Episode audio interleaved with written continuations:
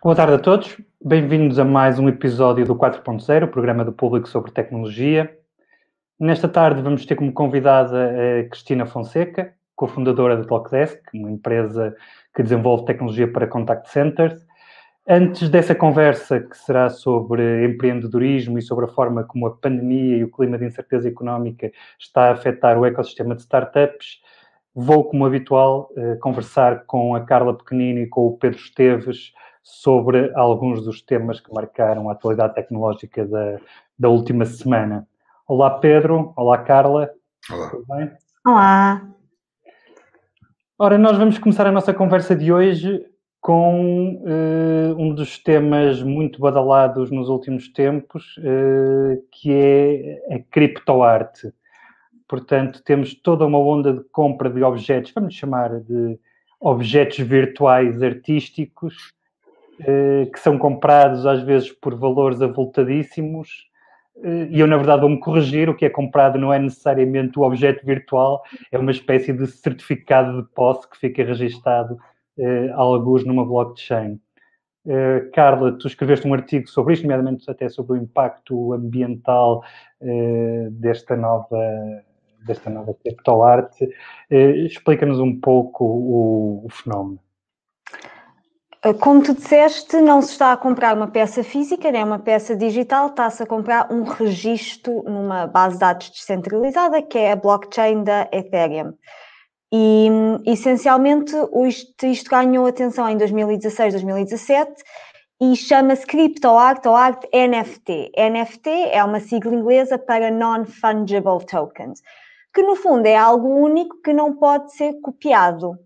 Então, essencialmente, os artistas concluíram, e artistas e não só, há pessoas a vender tweets, há pessoas a vender vídeos no YouTube, há vendes um pouco de tudo neste, neste mundo, a ideia é vender uma peça de arte original que fica registada na blockchain. Quem compra tem a prova de que é o dono da peça original. Isto tem algumas vantagens para os artistas, porque os artistas sentem que, que conseguem vender arte digital e ser apoiados. E depois, esta NFT pode ser codificada com atributos, e estes atributos permitem, por exemplo, se uma peça for revendida, o artista original recebe sempre, pelos direitos de autor, recebe 10% dos direitos de autor automaticamente cada vez que a peça é vendida. Ah, claro que também há desvantagens. Uma das grandes desvantagens é o, o lado ambiental, porque isto acaba por ser ah, a utilização um, da blockchain, o registro na blockchain, o processo de mining, que é colocar estas peças, estas obras de arte na blockchain e vendê-las, tem um consumo para o, o ambiente e, e também há, há, os críticos, os mais céticos, dizem que queixam-se que pode ser, por exemplo, uma forma de lavagem de dinheiro, uh, porque a blockchain, uma das grandes vantagens é que é transparente, ou seja, vemos todas as transações que são feitas, mas não sabemos exatamente de onde é que vem um, o dinheiro. Tem preocupado reguladores. Nesta questão desta, de, dos NFTs e, enfim, aqui a, arte tem um sentido muito lato. Uh, uma das coisas que está a ser leiloada como, como NFT uh, eh, é o, o, o, tweet do tweet. Dorsey, um dos cofundadores do Twitter. E, portanto, acho, acho que é muito importante uh, explicar que, e, e, este caso do tweet é, é ilustrativo, que muitas vezes aquilo que se, o, NFT daquilo que se compra é, é aquilo que se compra, continua disponível, é, pode ser, se for o caso disso, Sim. muitas vezes descarregado para o computador de qualquer um, pode ser, por isso não estamos exatamente, não é uma situação análoga à compra de um quadro convencional de uma escultura, do que seja, em que se compra algo e se tem, de certa forma, a posse do objeto, neste caso, o, o, item digital pode ser, ou muitas vezes pode ser duplicado e muitas vezes pode ser uh, visto por todos. O que me dá aqui a sensação é que se compra sobretudo o ato de compra. Acho que Sim, se compra a possibilidade e... de estar a comprar. Exato. É e, e, é, e, é, é, interessante que eu tenho falado com artistas sobre isto e, e, eles consideram coisas diferentes. Ou seja, podem vender a obra física que têm numa galeria, isso é um tipo de venda. E podem vender a outra pessoa a peça original registrada na blockchain. Pode ser a mesma pessoa, podem ser pessoas diferentes. Não, no fundo, são mundos paralelos, o que, o que é interessante também. Comprar a posse e comprar a peça em si. Essa parte do registro acho que é, é, é, a parte mais interessante, porque de resto eh, tenho muita dificuldade em compreender a ideia, eh, de conseguir a ideia de propriedade de um bem digital. propriedade de um tweet. Quer dizer, tu compras, o, compras o primeiro tweet do Jack Dorsey. Quer dizer, mas compras o quê? Está, lá, está, está disponível para toda a gente, não cabe na cabeça de ninguém, não é? Eu, acho, eu, acho, eu acho que isto tudo é uma grande bolha e eu vou ficar à espera, sentado para me rir. Sim, sim, sim. Também, também, também há esse, essa ideia. Atenção, que, que há, há NFTs baratos. Especulativo. Acho que é só pessoas com muito dinheiro a fazer coisas bizarras com o dinheiro sempre existiu. É mais uma, uma forma delas, provavelmente. Uma bizarrice também. E, e, vamos continuar a falar de dinheiro, nomeadamente de quem o perde, eh, num tema de certa forma contíguo a este. Eh, tu escreveste um artigo, Carlos, que falavas dos lesados do Forex, eh, e aqui a questão é, são os, os múltiplos influencers que eh, às vezes eh, legitimamente, outras vezes só como fachada, mas que ostentam nas redes sociais vidas de luxo conseguidas com investimentos em criptomoedas ou investimentos em, em divisa estrangeira ou eventualmente em ações, como foi o que eh, de todo o tipo, nomeadamente como foi o caso da GameStop, que foi um, que tem sido uma das ações com que tem havido muita especulação nos últimos tempos, ehm, e depois atraem eh, outras pessoas, naturalmente, eh, e vendem cursos, dicas, eh, ajuda para este género de investimentos, sendo que aqui investimentos também está a ser usado de forma bastante livre a palavra. Uhum. Sim, no, no fundo nota-se isto tornou-se cada vez mais popular com a pandemia, de acordo com os especialistas, porque as pessoas estão, passam mais tempo em casa, Uh, muitas vezes os jovens, há pessoas que ou têm mais dinheiro porque conseguiram poupar das viagens ou perderam o emprego e estão desesperadas para arranjar uma forma de, de se financiarem e acabam por sentir-se aliciadas por estes influenciadores que vendem vidas de luxo nas redes sociais e que dizem eu sou um investidor de imenso sucesso posso-vos dar as minhas dicas se registarem neste, uh, neste curso onde eu partilho livremente as, as minhas dicas uh, financeiras para investir. Atenção, que nenhum destas, nenhuma destas pessoas tem, na maior parte dos casos, tem bases financeiras, ou tem estudos, ou tem formação. Uh, dizem apenas que têm sucesso e as pessoas devem confiar neles porque claramente estão a fazer dinheiro. Isto é interessante porque muitas vezes estes influenciadores no fundo, convencem as pessoas a registar-se em plataformas de intermediação financeira, através de um link de afiliado. Porquê? Porque recebem uma comissão. E isso, no fundo, é, é um bocadinho o grande esquema que, que está nisto. O, há um, os, os, influenciadores promovem plataformas financeiras que muitas vezes não estão autorizadas a operar em Portugal um, e, e, as, e, recebem X por isso. De, de, nós tentámos, na altura, tentei para o meu artigo falar com estas plataformas, ninguém respondeu. Uh, o YouTube e o Instagram, que são onde estes grandes influenciadores falam e partilham estas dicas financeiras, também dizem que partilhar informação financeira na, online não, não é crime. E, e, portanto, e muitas destas contas continuam online. Portanto, no fundo, as pessoas têm de estar atentas, verifiquem, por favor, se alguém que diz que está a fazer muito dinheiro e tem um curso fantástico sobre como investir, uh, tem de facto bases uh, para vender e promover esse curso. Sim, porque até. De força, Pedro. Não, só, ia só comentar, seguindo, seguindo o raciocínio da Carla, o meu cérebro costuma parar em influenciadores do Instagram. é uma, é uma coisa muito minha, não é? Mas, mas de facto eu vejo à minha volta pessoas interessadas nisto. Portanto, isto não é só uma coisa que os putos eh, é aliciante. É, é, e, e se for verdade, e se eu tentar. Mas de facto, essa questão. de forma rápida é sempre aliciante, não é? essa questão da, da, da, legalidade e do prejuízo garantido, não é? Porque tu se vais para isto, à partida, à partida tu vais perder dinheiro. E a Carla desmontou isso muito bem no artigo que escreveu sobre o assunto. Um, e para além desse perder dinheiro praticamente garantido, há, há a questão da legalidade, porque essas empresas que fazem esses negócios não estão registadas na CMVM. Portanto, logo aí logo aí as pessoas, mesmo sem saber, as pessoas não fazem ideia do que é que estão a fazer, como tu dizes, Carla, lá no teu artigo. Né? Pessoas, a maior parte das pessoas não faz ideia do que é que se está a meter. E, e uma, uma, das coisas em que seguramente se está, se está, a meter, para além do perder dinheiro quase garantido, é estar a cometer uma ilegalidade indireta, não é? uma vez que estão a operar com empresas que não estão legalizadas, pelo menos no mercado português. Mas eu achei graça que algumas das pessoas com quem eu falei e os jovens estavam, diziam, mas eu fiz um background check, eu escrevi o nome desta pessoa no Google e vi que havia um artigo do Yahoo Finance que dizia muito bem dele e pareceu-me fidedigno. E, e realmente, um, uma coisa interessante é que muitos destes ditos influenciadores pagam a empresas de relações públicas para disparar newswires em no fundo, e, e criam-se artigos online que não são notícias, mas que podem ser facilmente confundidos com notícias se alguém não chegar ao fim e ver que aquilo foi pago a uma empresa de publicidade. Uma das coisas que me surpreendeu, eu não, o, o, o mundo, bom, enfim, os influencers também não são todos iguais, mas é um mundo sim, sim. para não generalizarmos demasiado. Mas é, no geral, estes, estes youtubers é, é um mundo que, que me é relativamente alheio, exceto por questões profissionais.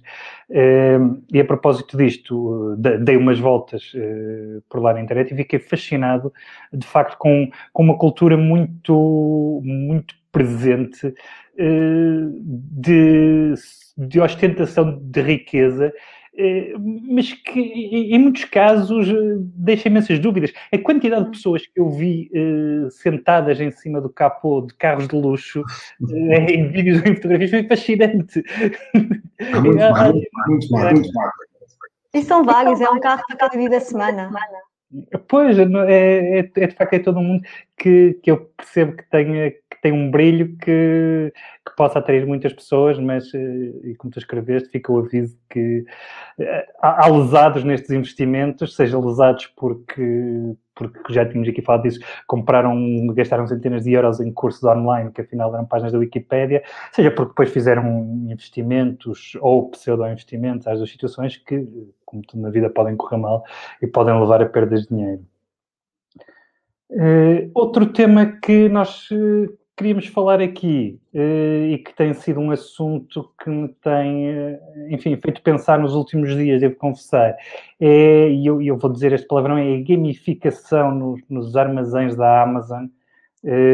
que diga-se, não, não é uma coisa nova, houve uma, uma notícia recente destes últimos dias sobre a Amazon dar uma espécie de jogos aos seus funcionários que os incitam a, a executar tarefas uh, mais rápidas. Uh, a Amazon eh, disse que isto é completamente voluntário, só joga quem quer, uh, podem, os funcionários podem jogar anonimamente ou não.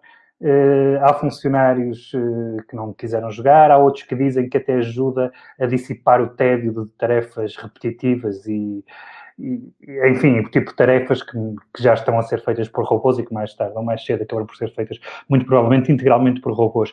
Mas a ideia de estar a trabalhar num gigantesco armazém da Amazon e ter e executar tarefas, eh, levar caixotes de um sítio para o outro, pôr coisas dentro de caixotes, e isso ter, ter reflexos num jogo digital e dar-me créditos para comprar bens virtuais num jogo, eh, parece muito ficção científica.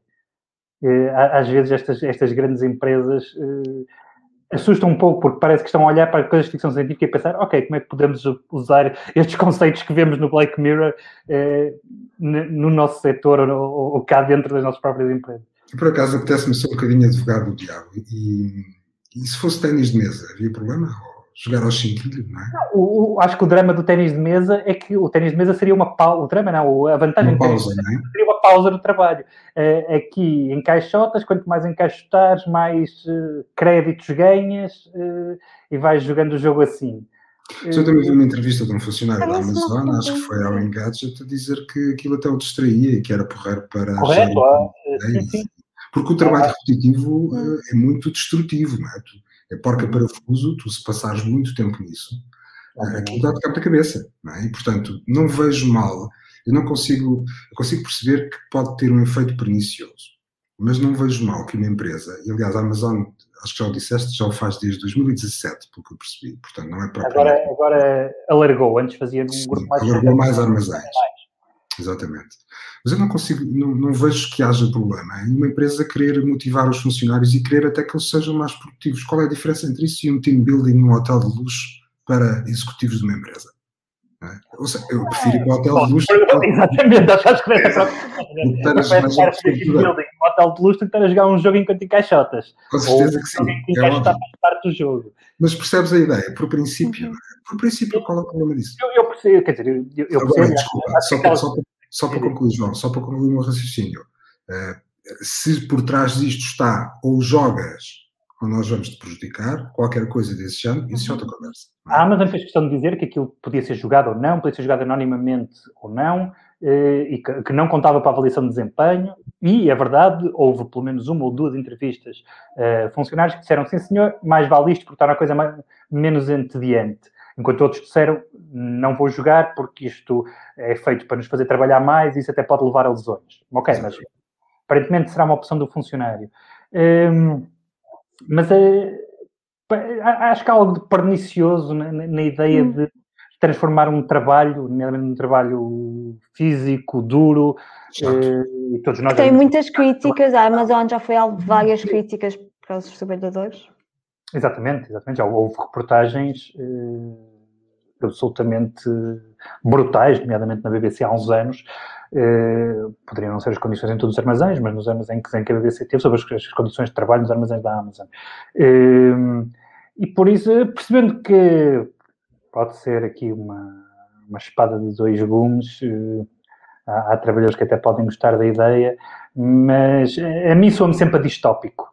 Uma grande corporação que, que tem pessoas a trabalhar num armazém, a fazer tarefas praticamente robóticas e que ainda por cima, em cima disso, as gamifica um, soa-me sempre a distopia e acho que facilmente resvala para a distopia. Um, não sei, facilmente, uh, como, como, em todas as estruturas grandes, há pequenos poderes, não, não sei se as pessoas podem ou não ser coagidas a entrar no jogo, porque o jogo se isto pega moda, aumentar a, a produtividade.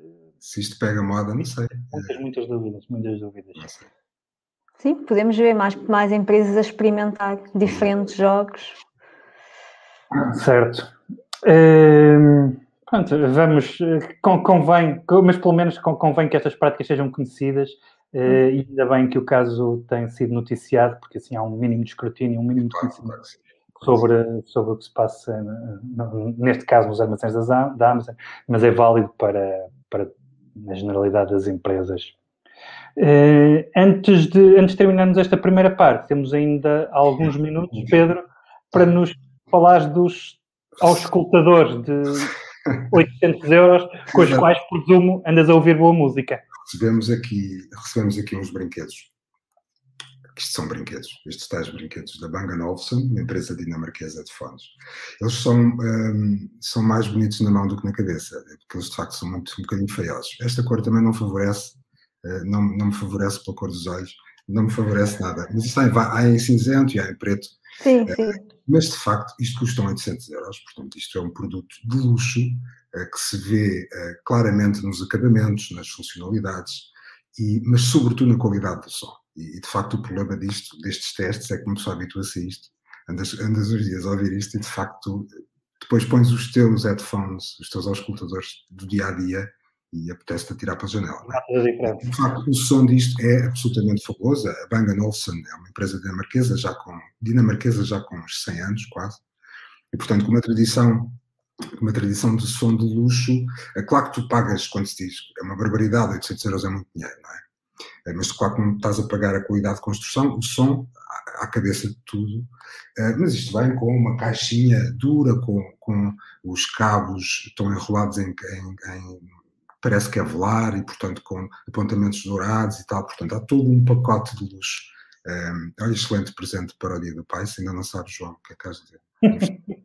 Depois uma, recebemos também uma versão mais, mais, muito mais em conta. Económica. 300 euros, estes, estes, estes uh, auscultadores, que, têm, uh, que são, são auriculares, portanto, com, também com noise cancelling. Tem um som muito, muito, muito bom também, como seria de esperar.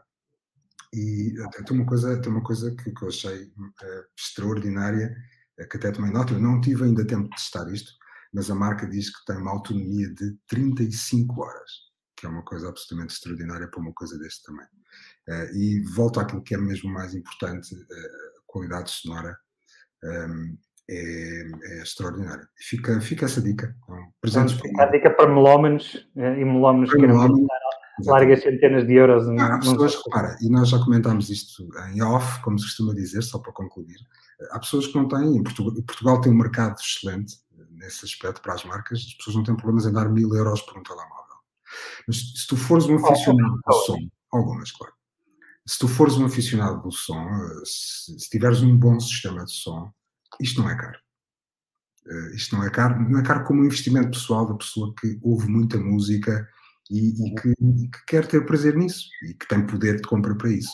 Olhando, olhando as coisas neste termo, isto acaba por não ser muito caro, acho. Muito bem. Fica aqui a, a tua experiência com, com os auscultadores de luxo. Espero que tenhas ouvido boa música. Sim, sim, sim. Uh, maravilha, Carla e Pedro, muito obrigado. É agora a altura da nossa conversa com Cristina Fonseca, cofundadora da Talkdesk, cofundou também a Sociedade de Investimento Indico Capital, portanto fez o percurso de empreendedora para investidora e foi recentemente incluída na lista de Young Global Leaders, ou, ou jovens líderes globais, do Fórum Económico Mundial. Olá, Cristina, boa tarde. Muito bem-vindo. Olá, João Pedro, boa tarde. Aí, obrigada pelo convite, em primeiro lugar. Obrigado por estar aqui. Uh, Cristina, uh, vamos falar de como estão as coisas nesse setor das startups tecnológicas neste, nesta altura atípica em que estamos com enfim, uma travagem económica, uh, uma crise seguramente seguramente muito diferente da anterior, mas uma travagem económica, algumas incertezas quanto à retoma e aos timings da retoma, eh, e em que estamos genericamente confinados num mundo que também vivia muito de eventos e de networking e, e de conhecer e de conhecer pessoas. Eh, como é que esta, como é que esta pandemia, como é que este momento veio, veio afetar as startups, nomeadamente aqui em Portugal? Uhum.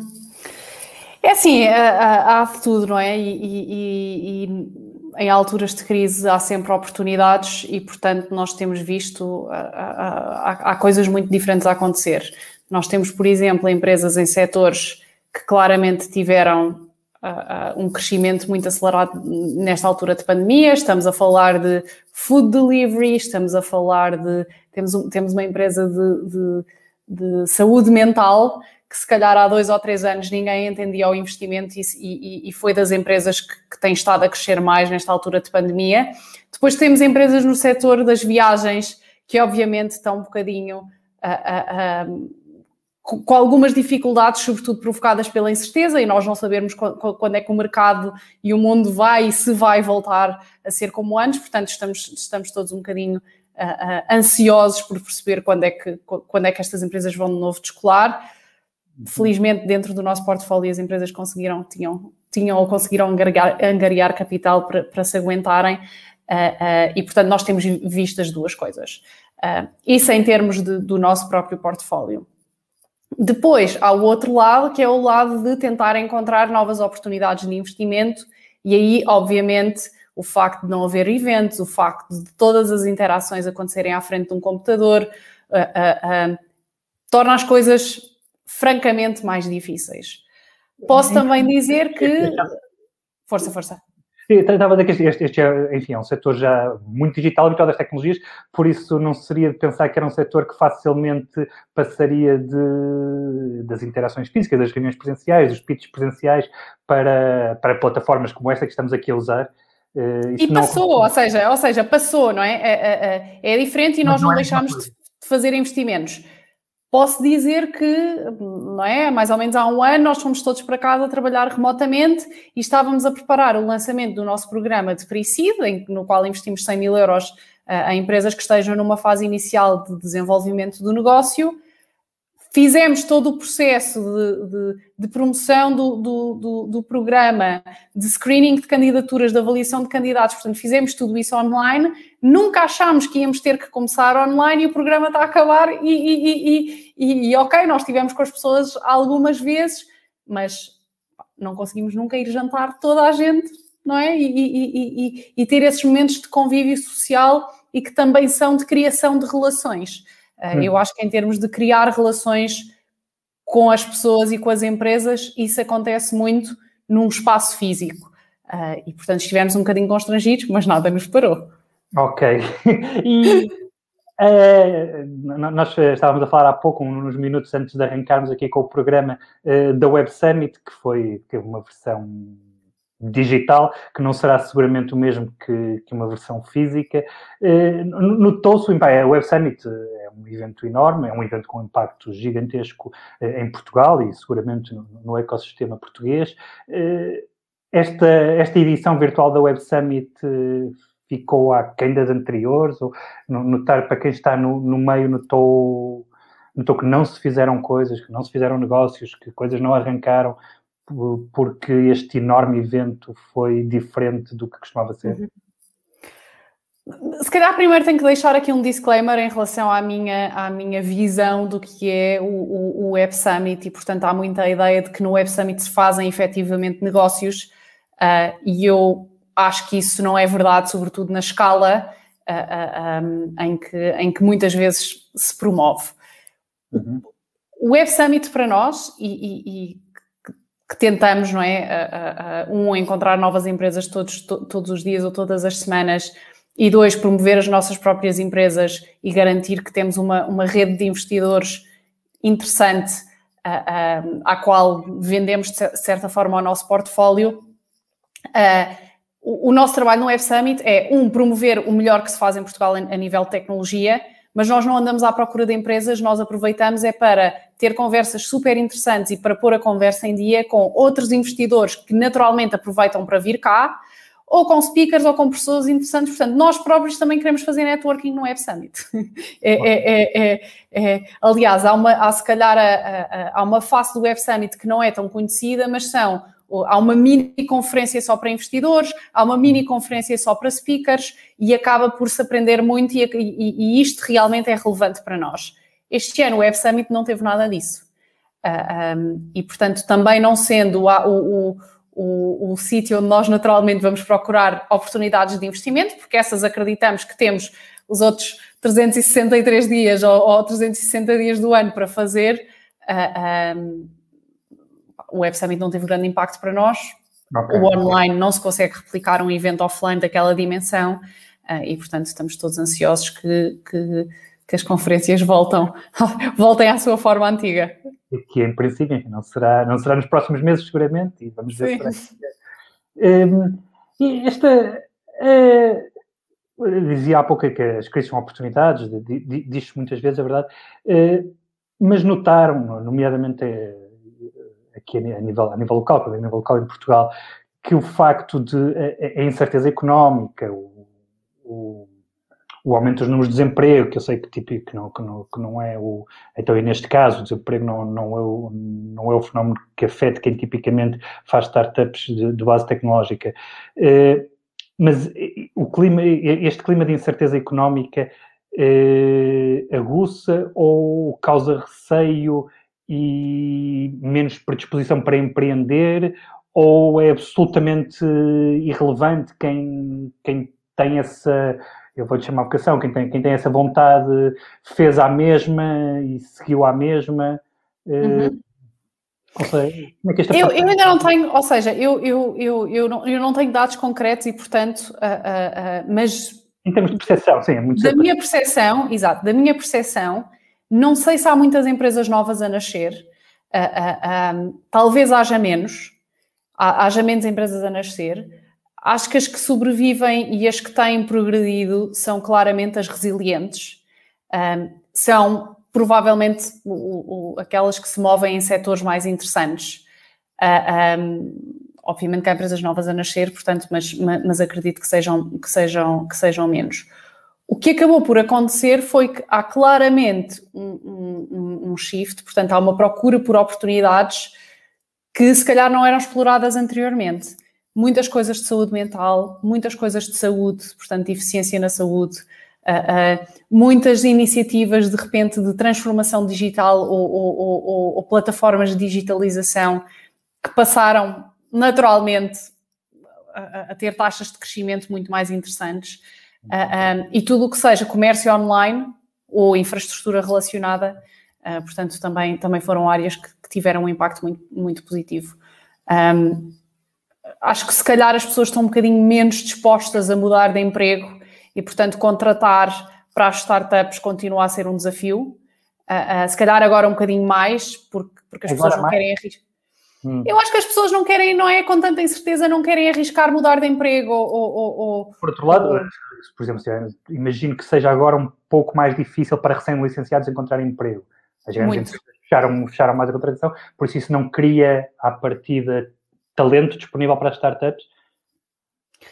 É assim, é, essa, essa é uma ótima pergunta, porque, porque ainda que muitas vezes as startups vão procurar uh, uh, pessoas recém-licenciadas, uh, essas não são, não são as, o tipo de pessoas que as startups precisam, ou seja, ou, ou que vão resolver todos os problemas. Portanto, como em qualquer empresa maior, é necessário balancear esse talento ainda mais júnior com talento mais sénior. e numa startup, isto eu, eu digo às minhas empresas todos os dias, eu estou a tentar fazer uma coisa mais rápido que toda a gente, eu estou a tentar escalar um negócio rápido, captar cota de mercado o mais rápido que eu possível, que eu, que eu, que eu consigo, daí o, o, investimento em capital de risco. Quando nós colocamos dinheiro numa empresa, é para a empresa tipo, andar o mais rápido que consegue. E, portanto, é preciso fazer um balanço muito bom de formar pessoas versus ter pessoas que de alguma forma já têm experiência e que já passaram por, por, por aquele tipo de, de, de, de processo a, a, a, de escalar. E as, as, pessoas que saem da faculdade são ótimos empregados e, e, claro. e, e, são muito importantes nas startups, mas não resolvem todos os problemas. Portanto, eu, eu, eu, diria que, que, que, as pessoas mais júniores estão, estão, estão é um, é um, processo difícil de encontrar, de encontrar trabalho. É um processo em que as pessoas não se conseguem, se calhar, vender numa entrevista presencial, uh, uh, uh, em que as, as, regras mudaram. E há, de ser, há de ser mais complicado para uma pessoa que, ainda por cima, não tem experiência de mercado de trabalho, eh, começar, se calhar, a trabalhar logo remotamente. Eh, em vez de ter Exato, porque isso também é uma skill, ou seja, o acompanhamento. Isso, isso, isso, é um pau de dois bicos, não é? Porque, porque é, é difícil para a pessoa que, que entra numa empresa e que se junta remotamente e que não, e que não tem, uh, uh, não se vira para o colega do lado, portanto não é tão fácil, e é igualmente, ou se calhar mais difícil, uh, para as chefias e para os managers que de repente também não sabem muito bem como lidar com uma equipa que está remota e, e a qual não controlam, não supervisionam tão diretamente como estariam habituados antes. e, portanto, eu, eu acredito que isto, se calhar, até tenha sido mais difícil para quem está do lado da gestão das equipas do que para as pessoas que foram para casa e que, e que mais para a frente, mais para trás, uh, uh, uh, se, se, se, orientam. Se calhar algumas não orientam e, e, e, it's fine, mas, mas sim, eu acho que para os managers tem sido uma transição difícil. Certo. Falava há pouco de áreas que têm crescido até com a crise, nomeadamente saúde, digitalização, eh, e sem querer entrar aqui demasiado no tema, porque isto é um tema quase de, de paixão, eh, mas no vosso entender, o, vamos chamar o setor da blockchain, eh, tem investimentos nessa área? Oh, por acaso, o nosso, o nosso, o nosso último investimento uh, foi numa, numa plataforma que é a Anchorage, um, que eles fazem, são, são basicamente uma plataforma de custódia e de trading uh, uh, de assets digitais. Bitcoin e, e, e afins. Uh, o que acontece, e, e, e, obviamente que nós estamos a acompanhar esta transição, e eu, eu estava naturalmente a ouvir a, a, ouvir a conversa, a conversa há bocadinho, uh, e portanto há, há coisas que já são muito óbvias, uh, as, as, as, moedas digitais são, é uma delas, mas efetivamente os, os, os non-fungible tokens ainda eu acho que são são, são mecanismos que já foram inventados há muitos anos e que, e que hoje em dia nos surgem de outras, de outras formas. Um, mas, portanto, o, o, nosso investimento foi efetivamente uma plataforma fundada por, por, um português, que é o Diogo Mónica, que criou a infraestrutura para permitir a outras empresas, bancos, por exemplo, se um banco hoje, hoje em dia quiser dar aos seus clientes a possibilidade de guardar e fazer trading de, de bitcoins, o banco tem duas opções. Ou vai desenvolver essa infraestrutura com todos os requisitos e, e as especificidades de segurança que, que, que, são necessárias acomodar, portanto, muito difícil um, um, fazer uma plataforma destas de raiz, ou então vai comprar esta infraestrutura a um player tecnológico, que é o caso da, da, da Anchorage, um, e portanto. Estão, esta, estão, esta... a operar no mercado português? Eh, no sentido de já venderam a plataforma a bancos a operar em Portugal? Uh, eu julgo que não. Uh, eu, por acaso, eles, eles estão baseados nos Estados Unidos e eles têm, eles têm clientes no, no, no mundo inteiro, uh, mas, mas por acaso, esse, esse, não é um critério. Normalmente, o nosso critério de investimento é ao contrário. Se vendes lá fora, tens, tens mais possibilidades de, de, de te dar bem. e, portanto, não tenho a certeza, mas acho que não. Ok. Outra área que, que não mencionou, até para alguma surpresa minha, foi a da inteligência artificial. Uh, que é daquelas áreas que surge sempre em qualquer Mencionei conversa. disfarçada, sim. surge sempre em qualquer conversa. Uh, e nós estávamos há pouco, no, na primeira parte deste programa, a, a falar de, de, tarefas repetitivas, da robotização do trabalho. Uh, para alguém que, cuja primeira empresa foi, foi uma empresa de, de, criação de plataformas para call centers, eu, eu, estava a fazer esta pergunta. Esse é o tipo de emprego que tem os dias contados? um funcionário de call center? É uma ótima pergunta, até porque, até porque eu estou a trabalhar noutra empresa, uh, uh, que é a Cleverly, cujo objetivo é exatamente eliminar trabalho manual que existe em contexto de call center, uh, que é provavelmente um dos trabalhos mais repetitivos que existem. E, e, eu tinha uma conversa hoje com, com, com uma manager de suporte, e portanto as duas chegámos à conclusão, não é, não, não, não é rocket science. Esta é uma função que não devia existir. Ou seja, nenhum cliente gosta de contactar o suporte, nenhuma pessoa que trabalha num departamento de suporte gosta do que faz. Uh, uh, portanto, há, há, aqui algo fundamentalmente uh, problemático e, e, e, uma oportunidade. Um, o, o, que é que tem acontecido na indústria?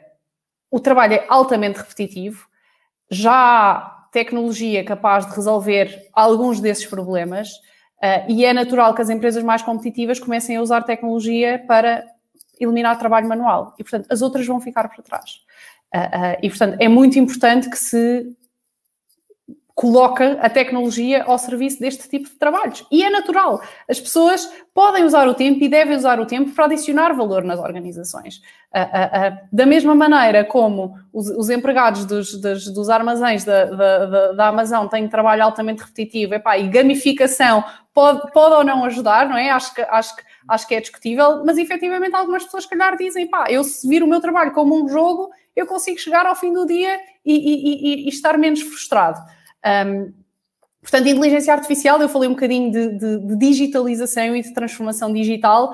Uh, eu acho que a inteligência artificial enquadra-se aqui, não porque a inteligência artificial deva ser vista como um, um, um uma varinha mágica, mas porque resolve efetivamente problemas muito, muito, muito uh, concretos. A mais que varinha mágica é a sensação que me dá é que tem sido apresentada sobretudo como um jargão para tudo e mais alguma coisa, incluindo coisas que a inteligência artificial tem muito pouco, mas que põem ao jargão por uma questão de marketing. Eh, julgo que isso acontece muito agora. Tudo tem inteligência artificial, eh, desde escovas de dentes a tudo. Enfim, sim, sim, sim, sim, sim. Não, não, é por isso que eu não gosto de pegar. Inteligência artificial em todo lado. É por isso que eu não gosto de pegar pela inteligência artificial. Eu gosto de pegar pelo problema e se. se porque no final do dia, o que é que é a inteligência artificial? É eu, em, em vez de programar um sistema com regras explícitas, é dar informação a uma máquina e deixar a máquina aprender as regras. E, portanto, isto, isto, pode, ser, isto pode ser usado em muitos contextos diferentes. Uh, mas é isso, mas tem que resolver um problema concreto. Muito bem. Uh, Portanto, eu, eu, queria só clarificar este ponto antes de chegarmos ao fim da nossa conversa, eh, porque a resposta foi, não foi inteiramente ao ponto. Eh, diria que, de facto, os call centers com humanos vão acabar num horizonte de alguns anos? Acho que não, eh, de todo. mas tenho a certeza que há margem, aliás, nós, nós, nós trabalhamos com, com com, com muitos clientes que, em que pelo menos 20 a 30% do trabalho de call centers é trabalho manual e esse sim vai ser eliminado nos próximos anos. Ok, muito bem. Cristina Fonseca, muito Estava obrigado. toda uma outra conversa. Dada, mas vamos ficar por aqui, o nosso tempo está a acabar. Uh, aliás, estamos mesmo em cima do tempo. Muito obrigado pela disponibilidade, muito obrigado por esta conversa. Obrigada, muito... João Pedro, foi um prazer. Obrigado a todos que nos estiveram a ouvir uh, e até ao próximo Cartão de O público fica no ouvido.